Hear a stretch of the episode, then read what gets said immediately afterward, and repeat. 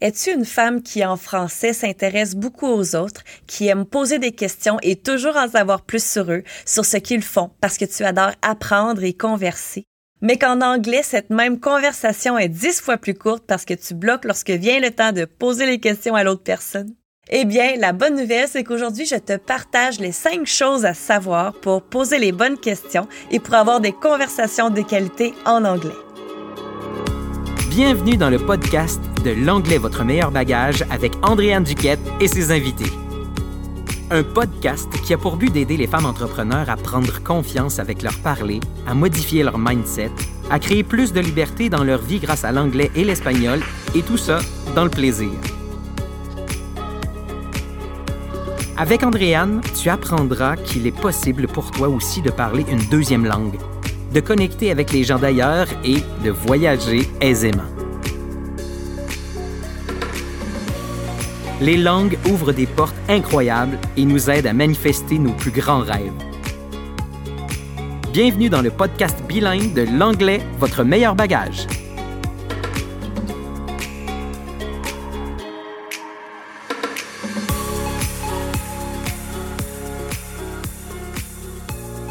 Je vais commencer l'épisode aujourd'hui en expliquant d'où est venu mon désir de parler de comment bien formuler nos questions en anglais, parce que ça va probablement te faire réaliser que tu fais ça des fois toi aussi, et en même temps, ça va t'amener une super de belle réflexion. Évidemment, avec mes clientes, je remarque des patterns qu'elles ont toutes lorsque on est dans le feu de la conversation. Et bien sûr aussi en voyage, lorsque j'écoute les gens discuter entre eux ou les gens commandent leur nourriture, quand ils achètent des billets d'autobus, etc. Donc, j'étais au Mexique tout l'hiver 2022 et vers la fin de mon quatre mois, j'étais dans une ville un peu plus touristique. Alors, j'entendais toutes sortes de choses et euh, en majorité, les gens parlaient l'anglais comme deuxième ou même comme troisième langue. The room is available for one more night. You are busy tomorrow. You take the bus at what time? She want to come with us? je sais que tu as tout compris de ce que je viens de dire. Je sais que n'importe qui peut comprendre ces questions, car ce sont simplement des phrases affirmatives avec un point d'interrogation à la fin. Avec le ton d'une question, bien sûr. Donc, on comprend qu'on doit répondre quelque chose si une personne nous demande de cette façon. Mais en réalité, les vraies de vraies questions seraient Is the room available for one more night? Are you busy tomorrow? At what time do you take the bus? Does she want to come with us? now, those are beautiful questions. Did you notice the difference? Je vais prendre le temps de t'expliquer la différence, mais avant de te donner les cinq choses à savoir pour bien formuler tes questions, j'aimerais te raconter quelque chose qui m'a vraiment frappé depuis mon retour au Québec. Donc, comme j'ai dit tout à l'heure, j'ai passé quatre mois au Mexique cet hiver et en fait, j'ai remarqué une grande différence dans l'énergie des conversations et des questions posées au quotidien. J'en conviens que je n'avais pas du tout la même vie là-bas, le même environnement, les mêmes responsabilités. Ce n'était pas la même température, la même culture et tout ça, c'est vrai. Mais ça m'a tout de même apporté une réflexion vraiment importante. Pour te mettre en contexte, j'ai vécu à Veracruz trois mois dans une famille mexicaine, comme je louais une chambre euh, chez la mère de mon ami. Et juste derrière la maison, il y avait le studio de yoga qui s'appelle Acrocosmos. Donc, mon choix était bien stratégique. Parce que si tu ne me connais pas encore, tu vas découvrir rapidement que je suis également une professeure de yoga et d'acro-yoga. Donc, tu peux t'imaginer que je profitais du studio dans mes temps libres. Donc, ce que j'ai aimé dans les amis que je côtoyais là-bas au quotidien, c'est que rapidement, les conversations conversation allait en profondeur. Et le Como estas hoy était un vrai Como estas. Dans le sens qu'elle voulait réellement savoir comment j'allais et c'était pareil pour moi. J'ai vraiment réalisé que plus que tu poses les bonnes questions, plus que la conversation prend un autre niveau, ou peut-être que je devrais dire une nouvelle fréquence. C'est vraiment en étant honnête et vulnérable que ça se produit. Comprends-tu ce que je veux dire? Je suis allée dans un souper d'entrepreneurs l'autre jour ici à Québec et les questions qu'on me posait étaient d'une fréquence un petit peu plus basse, je dirais. Ça résonnait pas vraiment pour moi. Tu sais, quand tu reviens chez toi sans émotion forte et que tu t'en vas te coucher, Honnêtement, moi, j'aime tellement ça rentrer chez nous, allumé comme un feu d'artifice, inspiré pour deux, trop hâte de mettre en action les idées que j'ai eues à jaser avec ces gens-là, ou parfois tout simplement inspiré à prendre plus soin de moi ou à essayer des nouvelles affaires. Bref, Ce fut très clair pour moi après cette soirée-là que je veux m'entourer de personnes qui sont inspirantes à mes yeux, qui rêvent grand comme moi, qui aiment parler des vraies affaires, d'expériences de vie, d'émotions, de voyages, de cycle lunaire, de communication authentique, de CNV, ça c'est la communication non violente, de formation inspirante, d'argent, d'apprentissage. Ah oui, that's what I want. Si tu t'es arrêté dans l'énumération que je viens de faire sur le mot argent, eh bien, même si ce mot est tabou au Québec, ici, les filles, on est entre entrepreneurs, donc on ne fera pas semblant qu'on n'aime pas ça parler d'argent. pour réaliser nos grands rêves, nos plus grands rêves, puis pour nous élever dans l'énergie, pour développer une entreprise à succès, ça prend de l'argent. Quand ta relation avec l'argent change, c'est fou tout ce que la vie place sur ton chemin. But anyway, as much as I want to talk about money, ce que j'essaie de dire, c'est qu'en gros, j'ai atteint ce moment de ma vie où je n'ai plus vraiment envie d'être simplement poli et de rester comme dans une conversation là, qui me convient pas, qui résonne pas pour moi, puis qui me donne finalement juste le goût de retourner chez moi, me coucher. J'aime le temps de qualité, j'aime les conversations de qualité, puis sinon, ben, j'aime aussi le silence. c'est pas une joke. Et là, la beauté d'avoir fait cette réflexion-là, puis c'est pour ça que je voulais t'en parler aujourd'hui, puis c'est pour ça que j'en parle à haute voix de plus en plus avec mes amis, avec ma famille, c'est que j'attire encore plus des personnes comme moi dans ce temps-là. Dans l'énergie, c'est comme si tout se place et tu sais quoi?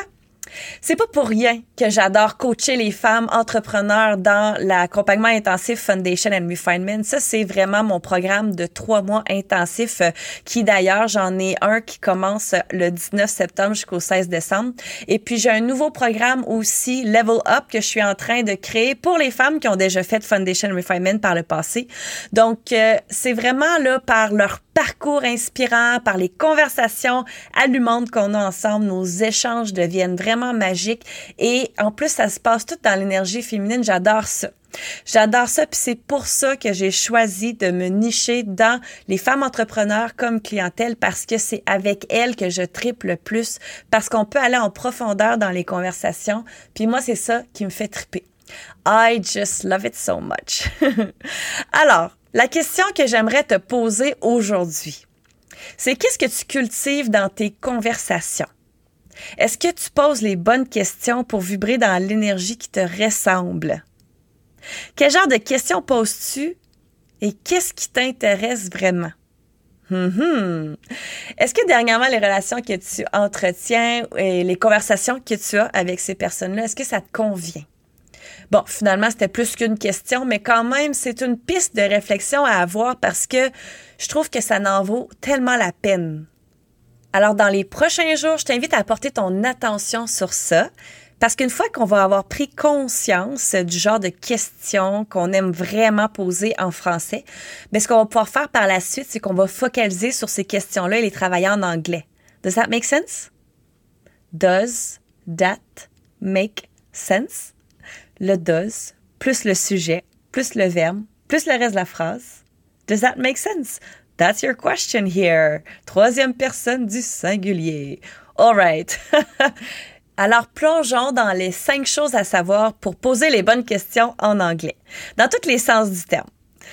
Alors aujourd'hui, je vais couvrir euh, les temps de verbe de base, euh, car je le répète tout le temps, euh, si tu sais très bien parler au présent, passé, futur et conditionnel en anglais, eh bien tu es bonne pour faire le tour du monde, trust me.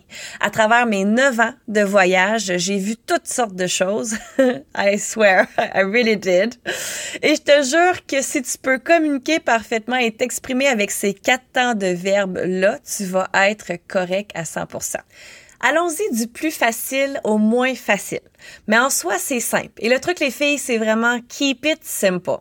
La meilleure façon de garder ce simple, c'est de se dire que le est-ce que n'existe pas en anglais. Donc, si tu es encore à l'étape d'écrire tes phrases euh, du français à l'anglais, donc de traduire du français à l'anglais, eh bien, fais juste le barrer sur ta feuille parce que le est-ce que on ne le traduit pas. Ce à quoi on veut euh, focaliser, donc les trois targets qu'on veut vraiment cibler, ce sont les temps de verbe, le temps de verbe de ta question, le sujet et le verbe d'action. OK, donc la première chose que je veux regarder avec toi, c'est le futur. Alors le futur, c'est le plus facile. On pense notamment au mot magique du futur qui est le will. Le will, on veut le mettre en début de question quand on pose une question au futur. Alors ça serait le will plus le sujet, plus le verbe, plus le reste de la phrase. OK? Un exemple. Will your husband come to Salt Lake City with us? Alors, la traduction, est-ce que ton mari viendra à Salt Lake City avec nous? Ou on pourrait dire aussi, viendra-t-il à Salt Lake City? Another one. Will John and Sarah attend this meeting? Est-ce que John et Sarah assisteront à cette rencontre? Ou, comme, bon, on parle pas vraiment comme ça en français, mais on pourrait aussi le dire comme ça, juste pour faire le lien que le est-ce que on l'enlève de la phrase, on pourrait dire assisteront-ils à cette rencontre? OK? Parce que nous aussi, en français, on est capable de poser des questions sans le est-ce que. deuxième chose que je veux partager avec toi, deuxième chose à savoir, c'est que le conditionnel, on prend la même formule que le futur, dans le fond, qu'on vient de faire. Alors, le conditionnel, il y a trois mots à retenir. C'est le would, should, could. Alors moi, je vais commencer par te parler du would parce que le would, c'est aussi un mot magique. Tantôt quand je disais que le will était un mot magique pour le futur, là, tu vas dire, oh my God, Andréane, de quoi tu parles, le mot magique?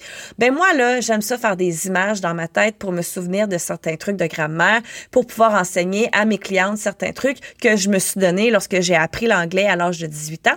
Fait que le will et le would, moi, dans ma tête, c'est des frères. OK?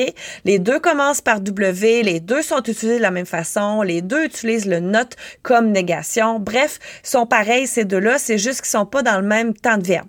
Alors, sont magiques parce que dans une phrase affirmative, dès que tu l'insères, le mot magique entre le sujet et le verbe, ça change, poung, magiquement la phrase dans le temps de verbe que tu souhaites. Alors, le will, c'est pour le futur et le would, c'est pour le conditionnel. OK, donc là, on revient au would, should, could. Les trois se placent au même endroit dans la formule pour poser ta question, mais évidemment, ils n'ont pas la même signification. OK?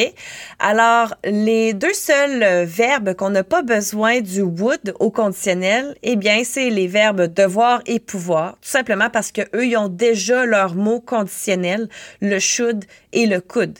OK? Si ça t'intéresse, tu iras voir, j'ai fait des reels là-dessus sur ma page Instagram. Donc, on y va pour un exemple. Would you like to have lunch with me to continue this inspiring conversation? bon, c'est un long exemple, mais quand même. Alors, euh, ici, est-ce que tu aimerais ou aimerais-tu dîner avec moi pour continuer notre conversation inspirante? OK? Si on ajoute un question word, un question word, les filles, c'est comme le where, when, how, who, how much, how many, which, why. OK? Ça, c'est toutes des question words. Alors, si on ajoute un question word, on pourrait dire Where would you like to have lunch? Alors, où est-ce que tu aimerais qu'on dîne ensemble? Prochain exemple avec le could cette fois-ci. Who could we hire for our team? Qui pourrions-nous engager pour notre équipe? Puis un exemple avec le should. Should we host a retreat in Hawaii in 2022 or in 2023? or where should we host our retreat next year? Alors, on voit ici qu'on peut utiliser avec ou sans question word. Et puis, évidemment, ben, le should, le could, le would, on les place euh, en début de question.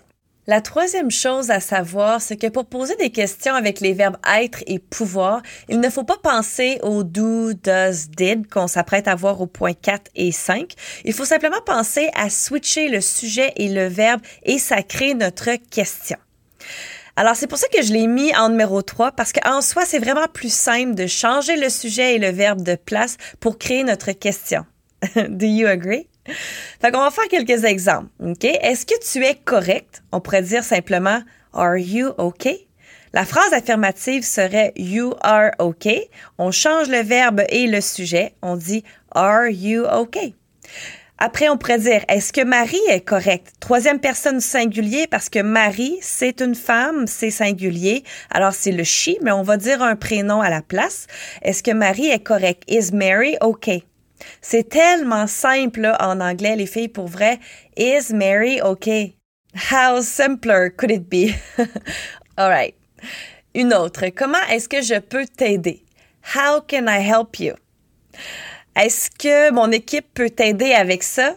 Can my team help you with that? Alors, tu vois, c'est tout simple lorsqu'on fait juste penser à switcher le verbe et le sujet. On y va maintenant pour la quatrième chose que je voulais partager avec toi aujourd'hui, c'est le passé. Alors, poser une question au passé, il faut penser au petit mot did. OK, le D-I-D. Le did, c'est pas juste le passé du verbe faire, to do, did, done, alright? Faut juste que tu te souviennes qu'il n'y a pas juste une sorte de did. Alors, dans ce cas-ci, je veux que tu saches que le did, ça peut être le, le mot qui starte ta question au passé. Alors, je te fais un exemple, ça va être plus clair. Did you feel the last full moon? Est-ce que tu as senti la dernière pleine lune? Alors évidemment, tu as senti, c'est du passé composé. Si tu as écouté mon premier épisode de podcast, évidemment, tu sais déjà que le passé composé du français, c'est le passé simple en anglais. Et là, c'est de ça qu'on parle en ce moment, faire des questions au passé simple. Alors, a senti, c'est du passé composé. Et en plus, on dit dernière pleine lune. On le sait que c'est dans le passé. Alors, on met le did en début de question. Après, on met le sujet you. Après ça, on met le verbe, mais le verbe, on le met au présent, dans le fond. On n'a pas à utiliser le verbe feel au passé qui serait le felt. Parce que le did ici annonce déjà le passé dans la question. On n'a pas besoin et on ne doit surtout pas faire du double passé dans la même question. Alors, c'est pour ça qu'on garde ce simple. On dit did you feel the last full moon? Alright? On y va un autre. Did Christine feel the last full moon as much as us? Alors, est-ce que Christine a senti la dernière pleine lune autant que nous? Alors, je suis allée chercher un prénom au lieu de dire did she feel, I said did Christine feel? Alors évidemment, c'est plus précis dans une conversation. Did Christine feel the last full moon as much as us? Alors le did du début de la phrase, c'est simplement pour annoncer la question au passé. Le feel, je l'ai laissé au présent ou tu peux penser aussi à l'infinitif. Alors, j'ai rien touché ici, j'ai pas mis le feel au passé, c'est important. Alors, le did annonce le passé déjà. Par la suite, on y va avec Did they want to meet again for our women's circle? Est-ce qu'elle voulait qu'on se revoie euh, encore pour notre cercle de femmes? Alors, did they want to meet again for our women's circle? Alors ici, le L au pluriel, did they want to meet?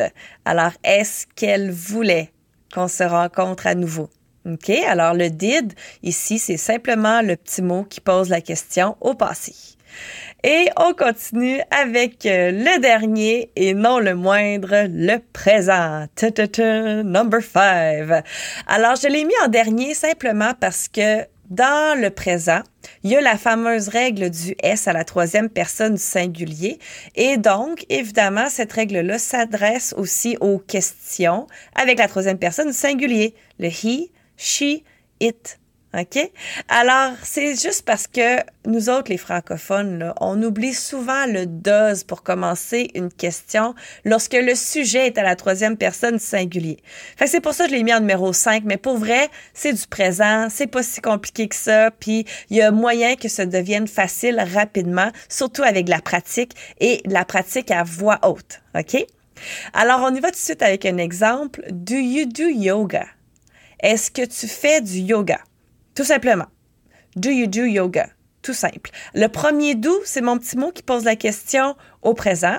Comme mon sujet, c'est le you, deuxième personne singulier, alors c'est pour ça que j'ai pris le do. Et puis le verbe ici, ben, ça tombe que c'est le verbe faire du yoga.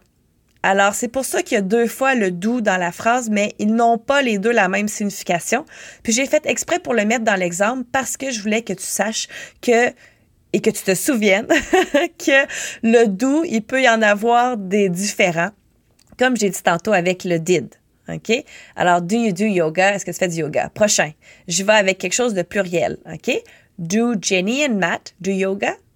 Alors, est-ce que Jenny et Matt font du yoga? Alors, ici, troisième personne du pluriel, tout simplement, mais j'ai mis des prénoms. Prochain exemple, dans le fond, c'est la troisième personne singulier avec Sarah. Does Sarah do yoga? Est-ce que Sarah fait du yoga? Alors, tu vois, j'ai mis le does ici parce que Sarah, c'est elle. le elle qui est le she, le she qui est la troisième personne singulier. Évidemment, c'est la seule règle qu'on a besoin de se souvenir au présent, c'est la fameuse règle du S. Donc, le does quand c'est une question au, euh, à la troisième personne singulier. Évidemment, le doesn't quand c'est une négation. Dans une phrase affirmative, ben, pas affirmative, haha, une phrase négative, mais dans le sens que c'est pas une question. Et donc, sinon, ben, s'il n'y a pas de négation, puis si c'est pas une question, ben, le S, il va à la fin du verbe, OK? Alors, c'est ça qu'on veut se souvenir à propos du présent. Alors, c'était les cinq choses que je voulais partager avec toi, les cinq choses à savoir pour poser les bonnes questions dans tous les sens du terme. Donc, évidemment, comme j'ai tantôt, plus que tu vas apporter ton attention puis que tu vas apporter ta conscience dans tes conversations en français, le type de questions que tu poses en français, ben c'est sur ces questions-là que tu vas pouvoir travailler à traduire puis à prendre de la confiance puis devenir vraiment confortable pour pouvoir avoir ce même type de conversation-là vibrante puis intéressante en anglais aussi.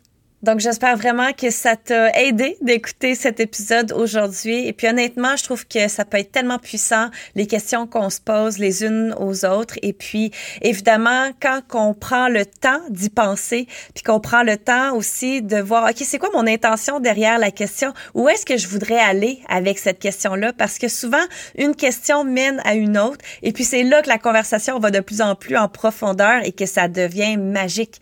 Et c'est pour ça, d'ailleurs, que Sophie et moi, dans l'accompagnement intensif Foundation Refinement. Ça, c'est l'accompagnement de trois mois que je parlais tout à l'heure. Donc, euh, dans cette formation-là, moi et Sophie, on demande aux élèves, on demande aux clientes de pouvoir euh, formuler 10 questions, notamment dans la semaine où on parle des questions de Recipe to Ask Questions. Et puis, les filles nous envoient sur Voxer leurs 10 questions et on leur demande d'y aller le plus en profondeur possible parce que nous autres, là, on est un livre ouvert. On a énormément d'expériences de voyage, on a énormément d'expérience de vie et puis plein de choses à raconter. Fait que c'est le fun de poser des questions puis d'aller justement demander hey, c'est quoi l'endroit que tu es allé dans le monde où que tu as eu le plus peur? Ou c'est quoi la plus belle excursion que tu as faite de toute ta vie? Euh, évidemment quand on voyage à travers plus de 60 pays, ben on a toutes sortes d'aventures à raconter. Fait que je le dis toujours aux filles, allez-y, gênez-vous pas et puis cet exercice là, je l'adore parce que ça leur permet elles de connecter encore plus avec moi et moi ça me permet de retourner des questions euh, à elles pour qu'elles puissent me répondre à leur tour. Donc, ça crée vraiment quelque chose de magique. Alors, pense-y. Et puis, je te souhaite dans les prochains jours d'amener justement ton focus là-dessus et tu vas voir que ça peut tout changer. Alors sur ce, je te souhaite une excellente journée, puis on se dit à bientôt pour le prochain épisode de l'anglais, votre meilleur bagage. Merci d'avoir écouté cet épisode de l'anglais, votre meilleur bagage. Et plus que tout, remercie-toi d'avoir pris ce temps juste pour toi aujourd'hui. Rappelle-toi que tout part de toi, de ton mindset, du temps que tu y mets.